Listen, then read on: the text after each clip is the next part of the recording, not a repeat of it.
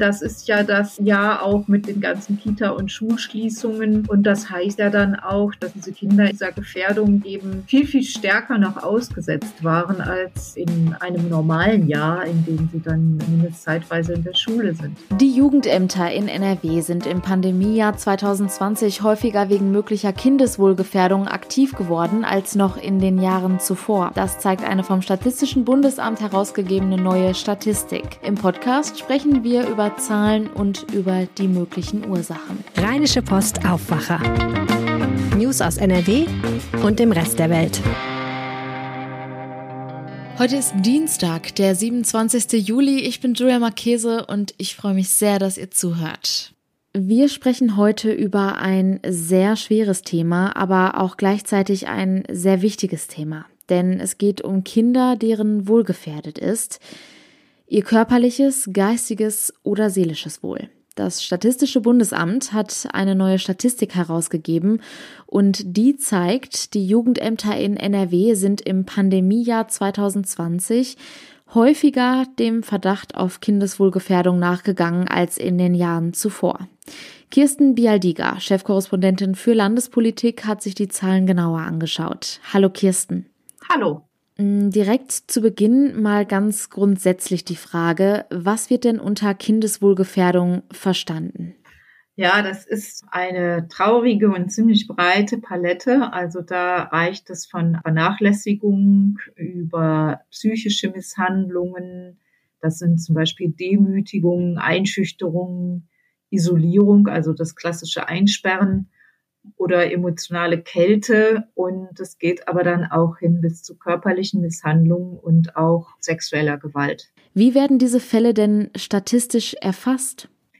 Das sind die Jugendämter in Nordrhein-Westfalen und auch im gesamten Bundesgebiet, die dann erstmal die Verdachtsfälle melden und in einem späteren Schritt dann auch wie viele Verdachtsfälle sich davon dann als tatsächliche Gefährdung äh, des Kindeswohls herausgestellt haben. Da gibt es verschiedene Abstufungen. Also einmal gibt es die Akutgefährdung des Kindeswohls, da ist dann tatsächlich Gefahr im Verzug. Es gibt die latente Gefährdung, das bedeutet, man kann nicht eindeutig sagen, ob das Kind jetzt gerade gefährdet ist, aber man kann es auch nicht ausschließen. Und dann gibt es die sogenannte Kategorie, da brauchen die Eltern Hilfe. Da sind sie offenbar überfordert und die Jugendämter kommen zu dem Ergebnis, das Kindeswohl ist nicht gefährdet, aber die Eltern brauchen Unterstützung. Und dann gibt es eben auch die Fälle von den Verdachtsfällen, die sich gar nicht dann bewahrheit beziehungsweise gar nicht herausstellen als Kindeswohlgefährdung, Falschmeldungen sozusagen. Und wie bekommen die Jugendämter letztendlich von diesen Fällen mit, weil Nachbarn oder Freunde sich direkt ans Jugendamt wenden? Ganz richtig. Also das können Verwandte sein, das können auch Lehrer sein, das können Erzieher sein, das können Nachbarn sein, aber auch Kinder selbst. Also die älteren Kinder, die ja auch dann im Internet sich schlau machen oder bei Freunden, das kommt gar nicht so selten vor, dass die sich schlecht behandelt sehen. Also es ist jetzt ein bisschen verniedlichend, so will ich es nicht verstanden wissen, dass die jungen Leute merken, hier läuft was schief zu Hause und mir geht es gar nicht mehr gut und ich muss unbedingt Hilfe haben und sich dann auch an die Jugendämter wenden. Das Kindeswohl in NRW ist häufiger in Gefahr. 2020 sind die Zahlen um 9,3 Prozent gestiegen. Du hast ja schon erklärt, dass es verschiedene Abstufungen solcher Fälle gibt. Wie schlüsselt sich das bei uns in NRW denn eigentlich auf? Also es ist immer eine Einschätzung der Jugendämter und in Nordrhein-Westfalen kamen die Jugendämter in 13 Prozent der Verdachtsfälle dann zu dem Ergebnis, dass es sich um eine akute Gefährdung des Kindeswohls handelte. Das sind dann immerhin auch noch 7219 Kinder, deren Wohl akut bedroht ist. Also die wirklich sich Sorgen machen müssen, dass es ihnen gut geht und vielleicht auch sogar, dass ihr Leben bedroht ist. In 12,8 Prozent der Fälle gab es eine latente Gefährdung. Das heißt, auch diese Kinder können sich nicht sicher sein, denn man weiß nicht genau, ist das jetzt nur eine einmalige Geschichte gewesen? Oder ist es vielleicht doch so, dass beim nächsten Mal noch viel drastischere Übergriffe von Seiten der Eltern folgen. Es sind also insgesamt über 13.000 Kinder in Nordrhein-Westfalen, um die man sich ernsthaft Sorgen machen muss. Das ist eine wirklich erschreckende Zahl. Was kann das denn für Erklärungen dafür geben, dass die Verdachtsfälle in NRW grundsätzlich angestiegen sind? Ja, für den starken Anstieg gibt es verschiedene Ursachen. Die Experten sagen, also beispielsweise im Kinderschutzbund und auch unser NRW-Familienminister Joachim Stamm sagt das. Einerseits ist es eben eine Folge der größeren Sensibilisierung für dieses Thema, was ja positiv ist, denn wenn mehr Nachbarn oder Familienangehörige aufmerksam werden darauf, dass es Kindern schlecht geht und sich dann auch nicht scheuen, das zu melden, ist das ja erst einmal positiv. Auf der anderen Seite ist es natürlich beunruhigend, dass gerade in dem Pandemiejahr 2020 die Zahl so stark angestiegen sind. Denn das ist ja das Jahr auch mit den ganzen Kita- und Schulschließungen. Und das heißt ja dann auch, dass diese Kinder ihren Peinigern und ihren, ja, dieser Gefährdung eben viel, viel stärker noch ausgesetzt waren als in einem normalen Jahr, in dem sie dann zumindest zeitweise in der Schule sind. Kann man daraus dann vielleicht auch schließen, wie wichtig es ist, dass die Schulen nach den Sommerferien wieder offen sein müssen? Ja, genau. Ich glaube, das ist inzwischen in den Fachkreisen unbestritten, dass erneute Schulschließungen, Kitaschließungen dramatische Auswirkungen hätten und eben auch gerade diese Kinder sehr, sehr stark betreffen. Nicht nur in NRW sind die Verdachtsfälle gestiegen, auch in ganz Deutschland. Was ist dir da aufgefallen? Ja, interessant und auffällig ist, dass im gesamten Bundesgebiet im Durchschnitt die Zahl der Verdachtsfälle noch mal stärker gestiegen ist 2020 als in Nordrhein-Westfalen. Also in Nordrhein-Westfalen stieg die Zahl der Verdachtsfälle um 9 Prozent, 9,3 genauer gesagt, und im Bund um 12 Prozent. Und das kann zum Beispiel damit zusammenhängen, dass die Dunkelziffer vielleicht in Nordrhein-Westfalen noch größer ist als anderswo. Also nochmal zusammengefasst, die Zahlen sind gestiegen, sowohl deutschlandweit als auch in NRW. Allerdings sind die Zahlen bei uns eben nicht so stark gestiegen wie in ganz Deutschland.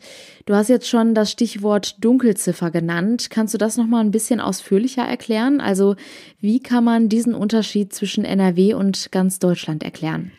Da gibt es möglicherweise die Erklärung, dass in NRW nicht so viel gemeldet wird, also dass einfach noch viele Fälle, noch viel mehr Fälle auch im Verborgenen sind. Denn es ist eher unwahrscheinlich, dass ausgerechnet in Nordrhein-Westfalen weniger Verdachtsfälle von Kindeswohlgefährdungen bestehen als anderswo. Allein aufgrund der Sozialstruktur, aufgrund der vielen Großstädte also wenn man sich die Armutsstatistiken beispielsweise anschaut, da ist NRW ja eher überdurchschnittlich vertreten und in armen Familien, in beengten Verhältnissen, wenn die Sorgen groß sind, dann ist auch die Gefahr von Kindeswohlgefährdungen eher gegeben. Kirsten Bialdiga zu neuen traurigen Zahlen von Kindeswohlgefährdung in NRW. 2020 gab es mehr Verdachtsfälle als in den Jahren zuvor. Und wenn ihr euch jetzt auch aktuell gerade Sorgen um ein Kind macht, dann haben wir euch einen Link in die Shownotes gepackt. Da steht drin, an wen ihr euch gegebenenfalls wenden könnt. Kommen wir nun zu unserem zweiten Thema. Wenn man durch die Stadt läuft oder an bekannten Orten vorbeigeht, kann es manchmal sein, dass man an einem Filmset vorbeiläuft. Das merkt man spätestens an den vielen Kameras und dem ganzen Equipment, was drumherum aufgebaut wird. Und ja, mittlerweile sind solche Filmsets bei uns in NRW sogar große Produktionen, unter anderem für bekannte Netflix-Serien.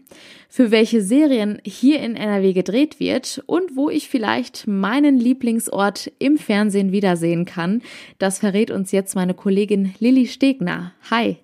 Hallo Julia. Wenn ich jetzt an bekannte Netflix-Serien denke, dann denke ich im ersten Moment tatsächlich überhaupt nicht daran, dass die bei uns in NRW gedreht werden. Bei welchen Serien muss ich denn Ausschau halten, um vielleicht meine geliebten Orte hier in NRW wieder zu erkennen? Also als erstes ist da auf jeden Fall mal How to Sell Drugs Online Fast zu nennen. Das ist eine Netflix-Serie, die in der fiktiven Stadt Rinseln spielt. Ähm, und vieles von dieser Serie wurde in Bonn, Köln und der ganzen Umgebung gedreht. Also da kann man auf jeden Fall den ein oder anderen NRW-Ort drin erkennen. Die Serie How to Sell Drugs Online Fast, das ist ja tatsächlich einer meiner Lieblingsserien und da hätte ich jetzt tatsächlich überhaupt nicht dran gedacht, dass die hier in NRW gedreht wurde. Jetzt kommt zufälligerweise tatsächlich heute die dritte Staffel raus. Wurden denn für diese Staffel auch Szenen in NRW gedreht? Genau, heute erscheint die dritte Staffel und die Szenen, die man da so äh, beobachten kann, sind hauptsächlich die Schulszenen. Die wurden äh, in Bonn in der Diplomatenschule im Stadtteil Ippendorf gedreht, aber zum Beispiel auch im Düsseldorfer Stadtteil Golzheim sind einige Szenen entstanden. Das waren dann Außenszenen. Und für Fans dieser Serie gibt's noch zu sagen, ab 1. August erscheint bei Netflix dann auch eine Doku, Shiny Flakes wird die heißen, die sich mit dem Originalfall, auf dem diese ganze Serie so ein bisschen beruht, von einem Jugendlichen aus Leipzig, der einen Online-Drogenhandel aufgezogen hat, äh, ja, behandelt wird. Du hast gerade Drehorte in Düsseldorf angesprochen. Da gibt es aber gerade, glaube ich, echt noch mehr Produktionen, die hier stattfinden, oder? Weil als ich letztens durch Düsseldorf gelaufen bin, da habe ich auch direkt wieder ein Filmteam gesehen. Also es fällt mir in letzter Zeit sehr häufig auf. In Düsseldorf findet gerade noch eine andere große Produktion statt, das ist richtig. Da geht es um die Verfilmung, beziehungsweise es ist sehr lose angelehnt, aber es geht um den Wirecard-Skandal und die Serie ist auch von Netflix und heißt Cable Cash. Und da ist jetzt in den letzten paar Wochen viel in Düsseldorf gedreht worden. Da waren die Filmteams zum Beispiel am Fürstenplatz, in Pempelfort, aber auch in der Altstadt unterwegs. Also da kann man vielleicht seine Heimat auch wiederfinden. Was mich jetzt noch sehr interessieren würde, die Serie Babylon Berlin. Das ist ja eine sehr bekannte Serie und die gilt, soweit ich weiß, auch als einer der teuersten deutschen Serienproduktionen. Der Name lässt darauf schließen, dass der Drehort Berlin ist, aber gibt es bei dieser Serie vielleicht auch Drehorte hier in NRW? Das könnte man vermuten. Das heißt ja auch Babylon Berlin, klar. Aber es gibt tatsächlich ein paar Orte in NRW, die besser gepasst haben, vermutlich. Äh, zum Beispiel wurden das, das Ende der zweiten Staffel, wo die Protagonisten an dem Bahnübergang waren, äh, das wurde im Industriebahnmuseum bei Köln-Longerich gedreht, aber auch die Bahnstrecke zwischen Zülpich und Fettweiß war da äh, Szenenbild für. Und durch den industriellen Look hat auch der Landschaftspark in Duisburg schon seinen Auftritt in Babylon Berlin bekommen. Ich habe letztens noch einen Aufruf mitbekommen, ich glaube, das war in Bochum, für die Babylon Berlin Produktion. Die war nämlich auf der Suche nach Komparsen. Das heißt wahrscheinlich, dass da auch wieder einige Drehorte in NRW stattfinden werden, oder? Genau, im August und September wird nochmal für Babylon Berlin in NRW gedreht und da kann man sich aktuell noch als Komparse bewerben, wenn man zwischen 10 und 75 Jahren alt ist und optisch in den Look der 1920er Jahre reinpasst. Also wer da mal Lust hat, kann ja mal reinschnuppern. Aber es gibt auch noch andere Möglichkeiten, als Komparse aufzutauchen.